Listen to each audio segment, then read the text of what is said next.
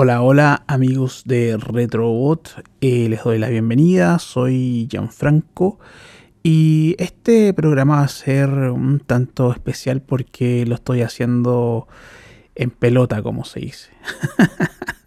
no, no es que esté desnudo literalmente, sino que no tengo un script, no tengo un guion, que es algo que normalmente utilizo para hacer estos programas.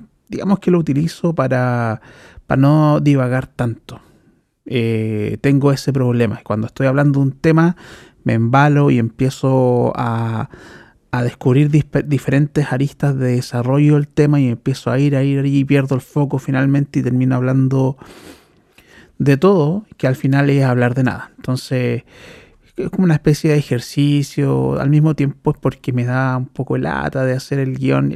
Hacer el guion toma bastante tiempo. O sea, si, si tú estás pensando en hacer un podcast eh, y esto te puede servir en tu planificación, eh, te digo, hay personas que utilizan un guion, como yo, un script, eh, y otras personas que tienen la capacidad de hacerlo así directamente, les sale la raja. No, yo no tengo esa habilidad, yo tengo que prepararlo, tengo que darle vuelta, tengo que, que manejar un poquito esas áreas de la comunicación. Y respecto de ese mismo tema es que también estoy haciendo este podcast, ¿cierto? Eh, lo hago por un lado porque quiero hablar de estas cosas que me gustan respecto de la cultura pop retro, la que muchos crecimos. Y por otro lado, eh, quiero desarrollar habilidades transversales, ¿cachai?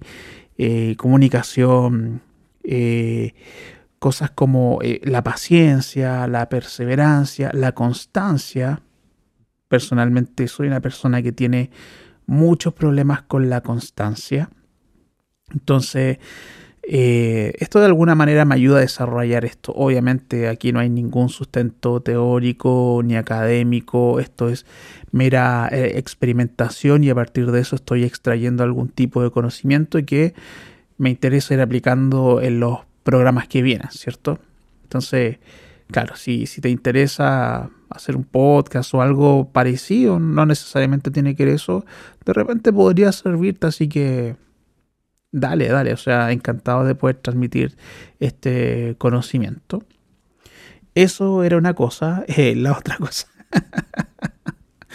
eh, decir que la olvidé. Ven que me voy. Em, ya, bueno, filo, ahí de repente me voy a acordar. Y si no me acuerdo, da, da lo mismo nomás. Total, yo tampoco tengo ninguna certeza de, que alguien me esté escuchando. Eh, yo lo estoy haciendo a través de la plataforma de Anchor, que es gratuita. Eh, bueno, para que nos, quienes no saben, Anchor es como, ¿cómo decirlo? El, el, gestor de distribución de los podcasts. Una vez que tú grabas tu capítulo, tú te tienes que crear una cuenta ahí que es gratis, tú subes tu capítulo y él se encarga de distribuirlo en las diferentes plataformas de podcast, ya sea Google Podcast, el Apple Podcast, que para mí esas dos son las mejores, en Spotify obviamente que no me gusta, no me gusta Spotify porque hace una compresión tal que reduce mucho la calidad pero es cool estar en Spotify, ¿cierto? Si, si querí, si querí ser respetado, tienes que estar en, en, Spotify, aunque tu podcast suene como la callampa. no, pero eso es una apreciación mía nomás, ¿cierto? Este, ¿Y qué estaba diciendo de Anchor? ¿Ven? ¿Ven que se me va? Em, ah, ya. Que Anchor, además de hacer esto de distribuir tus capítulos, eh, mira, parece que estuviera haciéndole publicidad, pero filo, me da lo mismo. Si yo necesito decirlo esto y para e, eso si termino haciendo publicidad, la haré. ¿Para qué tan cuático? Sí. Bueno, la cosa es que en una, en una parte como de la administración de los datos que te ofrece Anchor, eh, te dice eh, cuántas personas te están escuchando, digamos como auditores permanentes y a mí me aparecen cuatro. me aparecen cuatro personas. ¿Cachai? Em, probablemente sean mis primos, mis primas, mis tíos, mis tías, ¿cachai? de allá del sur tengo mucha gente, muchos familiares de allá en el sur donde yo me iba de vacaciones. ¿Cierto? Eh, pero es muy probable también que no todo, que de esos cuatro, por lo menos dos no sean familiares míos. Porque además Anchor te dice eh, de dónde están escuchando esta, estos capítulos, de qué países. Y hay un porcentaje de gente que me escucha en Estados Unidos. Entonces, que yo sepa, no tengo familiar en Estados Unidos. Entonces, bueno, para esas personas, para esas cuatro personas que eh, no son familiares míos, eh, bueno, el programa va para ellos, obviamente. Em, y gracias por escucharlo. Si, si, les sirve de alguna forma, si les entretiene o les acompaña de alguna forma, yo feliz. Em, y bueno, les doy la bienvenida a la familia de Retrobot. Así que eso por un lado. Y les comentaba también, y eso se me ocurrió ahora mismo, en serio, esto es un ejercicio eh, de espontaneidad máximo. Ya no sé cómo va a salir esto, no tengo pero ninguna proyección al respecto, pero sí tengo claro el tema que quiero hablar con ustedes. Les comentaba que, bueno, yo me iba de vacaciones, las vacaciones de verano me iba al sur. Me iba a, a la zona de allá de la octava región, allá en Los Ángeles. Estamos hablando de la década de los 80, 90. Y me iba a una localidad que está ubicada de los, desde Los Ángeles hacia la cordillera, o algo así creo, sí, que era así, que eh, se llamaba Quilleco. Quilleco es un pueblito, eh, bueno, en ese tiempo la imagen que yo tengo ahora que, es con la imagen que yo me quedé de ese pueblo, de, mi, infancia, es un pueblo eh, al cual tú llegas cruzando varios kilómetros de bosque a través de un camino de arena.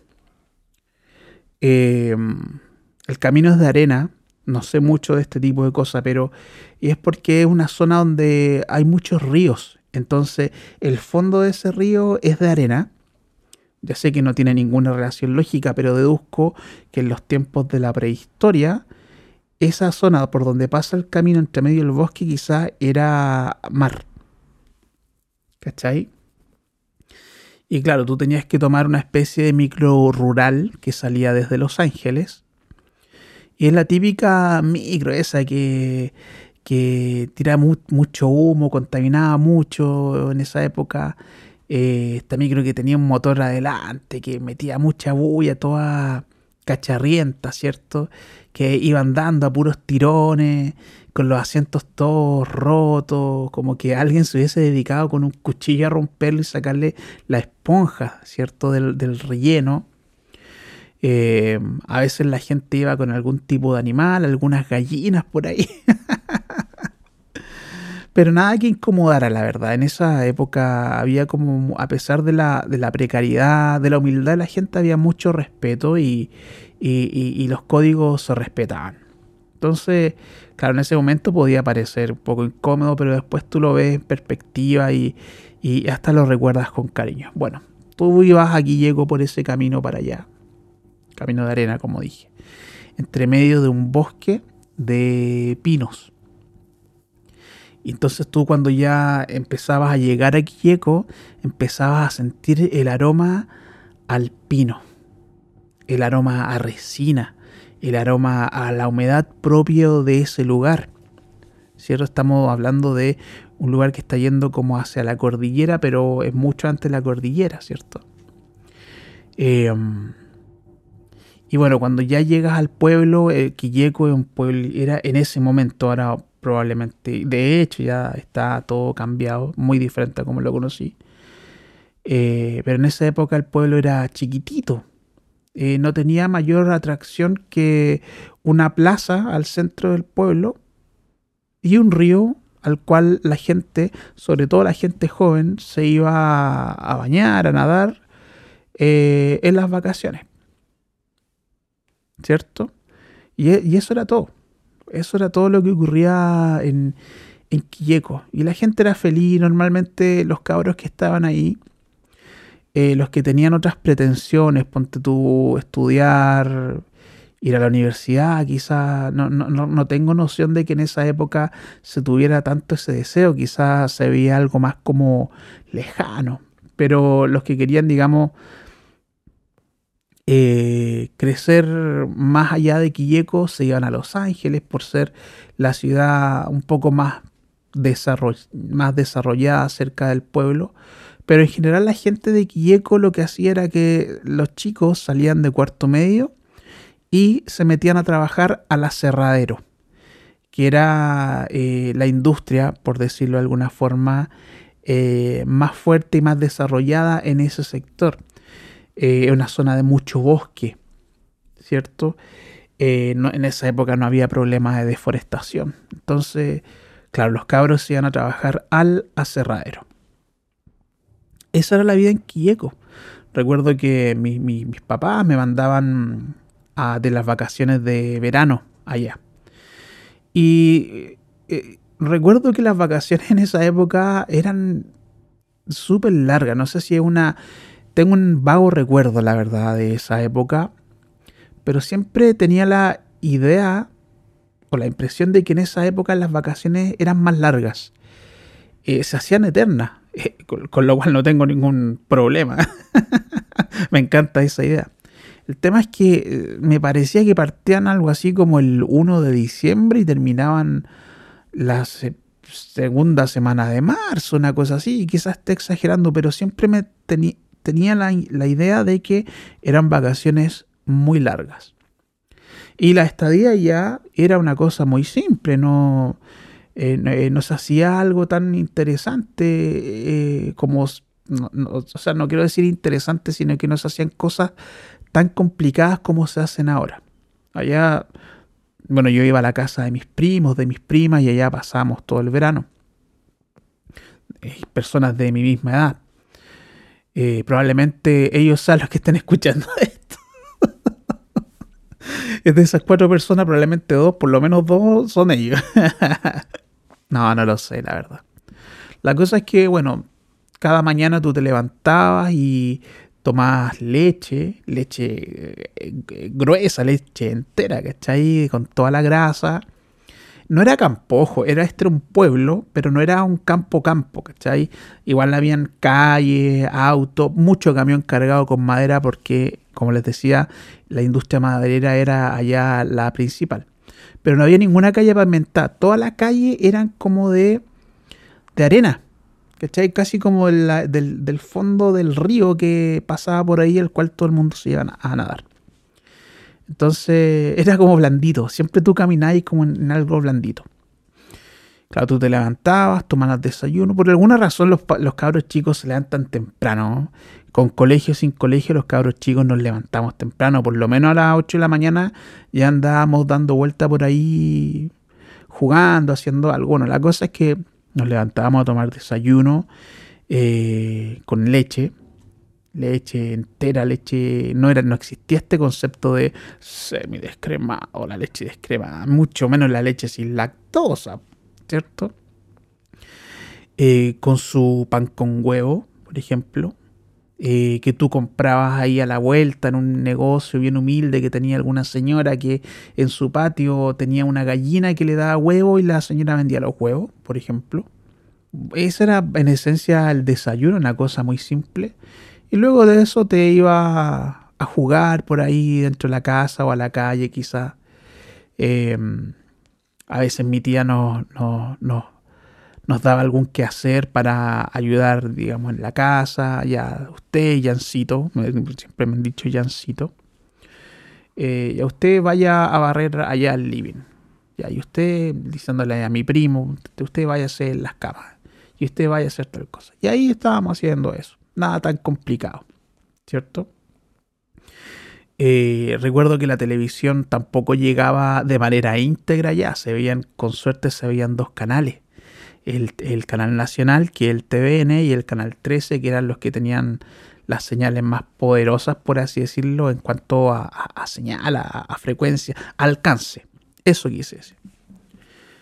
Entonces con eso tenías que conformarte, pero uno no estaba ni ahí porque uno no iba de vacaciones a ver tele. O sea, que, que lata estar eh, de vacaciones frente a una pantalla todo el día turnio. Eh, o sea, a mí pensar en eso me produce dolor de cabeza. Ojo, no lo juzgo, pero a mí me produce dolor de cabeza. Cada cual con, con las cosas que le guste, ¿cachai? Y bueno, después de eso, nos íbamos al río. Al río, el río estaba ahí, un río que pasaba muy calmo, tranquilito, apenas se movía, pero avanzaba, así era un río. Y el río estaba a la vuelta de la casa de mi tía. Entonces tú dabas la vuelta y, bajabas por un camino, que era más o menos largo, pero que tú podías ir caminando. Y tenías que pasar por una primera parte del río que era muy pedregosa, Después caminabas un poco más y ahí está la parte donde iba la gente a bañarse, a pasarlo bien. Y podía nadar, no había tanta piedra. Eh, de paso, siempre se ha dicho en esas zonas que en los ríos habitaba el cuero de vaca, que era esta eh, criatura misteriosa, que algunos dicen haberla visto o haber tenido algún tipo de contacto con esta criatura, pero como se dice en mi país, a raja de tabla. Eso quiere decir con un convencimiento tal que la persona es capaz, podría ser capaz de jurar que lo vio. ¿Ya? Entonces, igual cuando nos bañábamos ahí, eh, igual teníamos como un poco esa, esa, esa, ese temor, ¿cachai? Ese temor, ese como... Y cualquier cosa que veíamos moviéndose bajo el agua, también la veíamos como que con, susto. Entonces nunca nos podíamos bañar siempre con confianza. ¿Ya? Hay, hay harta literatura, de hecho hay, hay incluso mucho video en YouTube sobre historias del cuero de los ríos, eh, el cuero de vaca los ríos, eh, documentales.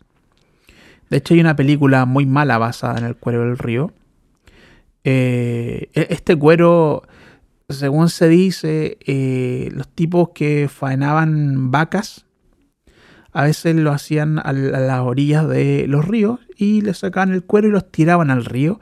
Y por alguna razón que nadie sabe explicar, este cuero tomaba, cobraba vida. Esa es la historia más o menos del, del, cuero de los ríos. Es bien interesante para quienes les gusta esta cosa de como tiene un nombre esta disciplina, se llama criptozoología. Pero pueden investigarlo ustedes porque si no empiezo a divagar y eso no quiero. Eh, aunque más adelante podríamos hacer algún capítulo que hable de estas supersticiones o mitos sobre em, cosas de, los 90, de los 80 con las que muchos convivíamos. Eh, es algo que me gusta mucho personalmente. Bueno, la cosa es que esas eran mis vacaciones. Todos los días lo mismo, nada nada, nada complicado. Después íbamos a la casa, al almuerzo, después del río, tirarnos un pequeño chapuzón matutino, íbamos a la casa, almorzamos, reposamos y tipo 3, eh, 4 de la tarde volvíamos al río y ahí estaba casi todo el pueblo en el río, pues ese era eh, como el lugar de encuentro. Luego de eso, eh, tipo ya 6, 7 de la tarde, cuando ya empezaba a oscurecer, Igual tampoco se oscurecía tan temprano, pero la gente entendía que a esa hora, por convención implícita, sabía que eh, ya a esa hora tenía que irse para la casa. La gente se iba a la casa, tomaba once y después se iba un rato a la plaza central del pueblo. Sigo, insisto, un pueblo chiquitito, donde la mayoría de la gente se conoce, donde había un solo teléfono eh, que estaba en una especie de, local de llamado, donde la gente tenía que hacer fila para hablar por teléfono con su gente de otros lugares. Yo iba una vez a la semana a hablar con mi vieja para saber cómo estaba, ¿cierto? Yo la llamaba al teléfono del trabajo. En ese tiempo deben recordar que tener un teléfono fijo era casi un lujo, ¿ya? En la época de los 80 sobre todo. Esa era la onda de este pueblo. ¿cachai? Todo simple, mucha precariedad, pero éramos felices. Eso, con simpleza, cosas así. Bueno, en la noche los cabros más jóvenes, eh, ya estaba hablando de mis primas más grandes, se iban a la plaza a juntarse con sus otros amigos de su misma edad, algunos pinchaban unos con otros, hasta como las 10 de la noche. Y de ahí todos nos entrábamos y a las 10 de la noche ya no había nadie en la calle porque nos entrábamos a ver el Festival de Viña del Mar. Obvio. Eh, en esa época siempre el festival, el festival era bueno. El Festival de Viña era bueno. Te traía, te traía filete de primer corte, como diría un carnicero. Te traía el artista que estaba pegando más en ese momento. Ya recuerdo a artista Paulito Ruiz en, alguno de esos festivales estando allá. Eh, cuando vino Chucha por primera vez, ¿cachai? Las Paquitas. Eh, bueno, y así un montón. Eh, bueno, eso eran mis vacaciones. Y las vacaciones eran bacanes, eran felices. Pero una cuestión que ya era muy desagradable y, no, diría que obvio, pero era lógico, no, no sé cómo llamarlo. Era cuando ya tenías que volverte, en mi caso tenía que volver a Santiago, ¿cierto? Porque ya venía la época del colegio. Qué desagradable, loco. Me acuerdo que mi mamá ya me decía que me tenía que volver como una o dos semanas antes de empezar el colegio. Bueno, quedan dos semanas por lo menos en la capital. Y, ahí recuerdo que eh, siempre, todos los años, ocurría algo que yo recuerdo con un asco, eh, como una cosa muy asquerosa. Eh, y van a entender por qué. Que era probarse el uniforme escolar. Encontraba tan asqueroso eso, eh, que dicho sea de paso, eran tan lateros, hasta en esa época eran lateros con el colegio, porque la publicidad del uniforme escolar y de todas las cosas relacionadas con el colegio eh, partían a mitad de enero. O sea, ya no habían ni terminado tus vacaciones y ya te estaban metiendo en la cabeza que tenías que volver al colegio. ¿Y por qué digo que todo esto me resulta desagradable y de hecho usé la palabra asqueroso? Es simple, porque en esas dos semanas que me quedaban yo me juntaba con mis amigos de Santiago y éramos juguito de pelota. ¿Qué significa eso? Que jugábamos a la pelota todo el día. ¿Cierto? Y donde nosotros jugábamos, que era en, una plaza, en una plaza central donde estaban los bloques de edificios, al centro había una plaza y esa plaza era de tierra. Y ahí jugábamos a la pelota todo el día. Y recuerdo que mi vieja llegaba los días sábados, ella trabajaba hasta los días sábados, los sábados salía temprano. Probablemente tengo entendido que es una modalidad que todavía se sigue utilizando al día de hoy. Mi vieja hace rato que ya no trabaja. Pero ese día sábado llegaba con el uniforme y me llamaba, Jancito, venga a probarse el uniforme. Y yo estaba jugando ahí a la pelota, pues todo enterrado, sudado. En fin, era un asco. Y me hacían probarme el uniforme así, sin bañarme, sin nada, porque se suponía que iba a ser un trámite corto y para volver ir a jugar a la pelota. Entonces no se justificaba que yo me duchara exclusivamente para probarme el uniforme. Entonces me obligaban a probármelo estando todo sucio todo lleno de tierra, todo sudado, por lo tanto eh, te queda la camisa en el cuello, los pantalones, todo pegajoso. Entonces, por eso siempre asocio ese momento de probarse el uniforme y al uniforme mismo con una sensación muy asquerosa. Por eso yo era de los que cuando llegaba del colegio me sacaba el uniforme al tiro yo tenía compañeros de colegio que se quedaban con el uniforme todo el día. Yo no sé cómo podían hacer eso. Bueno, obviamente cada historia eh, es diferente y yo tuve esa experiencia con el uniforme. Entonces lo detestaba, odiaba esa cuestión con todo mi corazón. Así como también mm, no lo odiaba ni lo detestaba, pero me cargaba mucho el colegio. Y esa es una confesión que les hago acá a mis cuatro amigos que me escuchan. que yo detestaba el colegio. Me cargaba el colegio.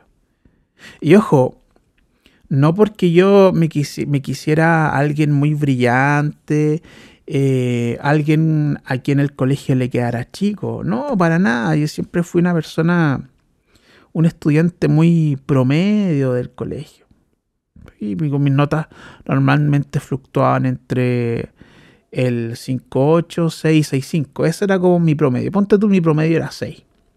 Nada espectacular, todo muy promedio. Si lo que no me gustaba era eh, el tema de levantarse temprano, el tema de estudiar y hacer tareas, las cosas propias que uno hace en el colegio, ¿cierto? Ahora hay algunos que se les da esto de pasarlo bien mientras estudian, de hacer tareas. Yo tengo amigos que recuerdan con mucha añoranza el tema del colegio, que dicen que son los mejores años de su vida. Y puede ser, sí. Eh, yo no estoy diciendo, no estoy negando eso, eh, no estoy renegando del colegio tampoco. Solamente esa fue mi experiencia. No digo que mi experiencia sea absoluta. ¿Cierto? pero claro, tenía. A mí me, cargaba esa parte del colegio. Pero lo que sí me gustaba del colegio, y me gustaba mucho, era. Y digamos que era lo único que me gustaba del colegio.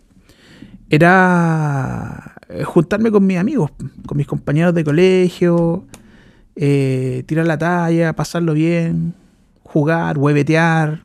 En esa época en el colegio, eh, para el recreo, con los cabros, toma, agarramos estas latitas como de bebida, las em, aplastábamos y hacíamos de eso una pelota de fútbol y jugábamos fútbol en los recreos con una pelota de esa.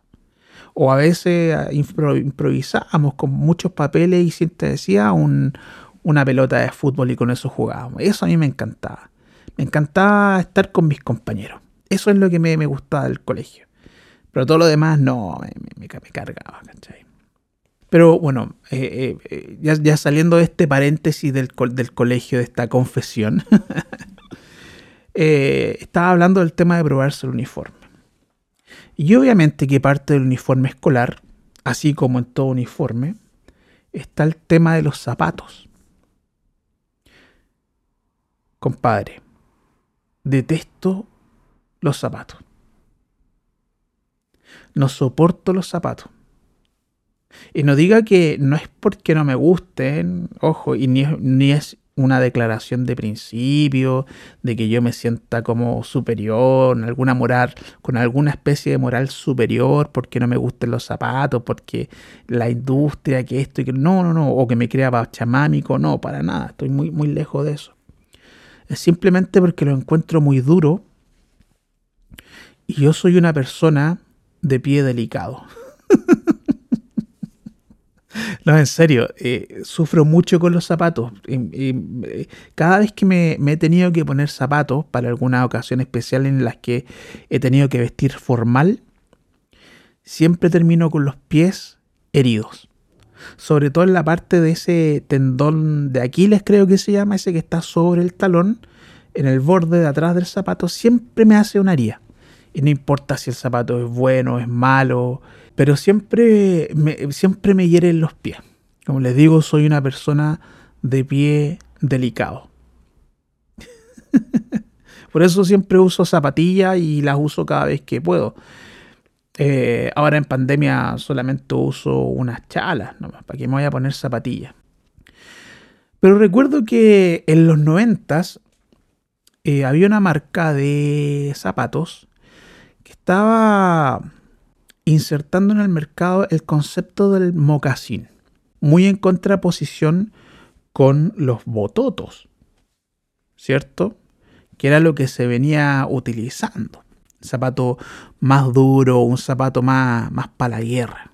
Entonces esta marca estaba proponiendo este nuevo tipo de calzado que era mucho más blando, mucho más liviano y por otro lado era mucho más cool recuerdo que había una publicidad de pluma donde aparecía este personaje el F. El F era un personaje interpretado por Daniel Muñoz, en ese entonces muy jovencísimo Daniel Muñoz. Ya lo conocen, el chanta, el malo, Juan Herrera, él.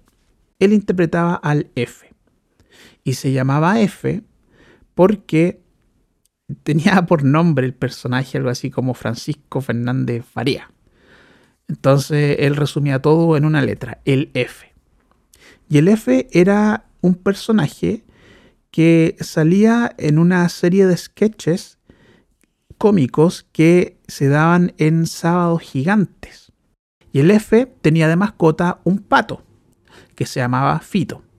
Y él iba para, todos lados con su pato en los brazos y contaba Daniel Muñoz en estos típicos programas del recuerdo que ese pato era súper agresivo. Eh, atacaba a los camarógrafos, en fin, a cualquiera que estuviera cerca de él. Pero con el único con quien se daba el pato, con quien se calmaba, con quien no tenía esta actitud agresiva, era con Daniel Muñoz. Entonces, siempre tenía, él tenía que tenerlo siempre al lado de él y lo tenía que tener en brazo Fito, y ahí el, pato estaba tranquilito. Bueno, ese era el otro paréntesis. La cosa es que Pluma lanza este nuevo concepto, el mocasín, más cómodo, más liviano, más cool, y lanza su publicidad donde aparece el F, ¿cierto?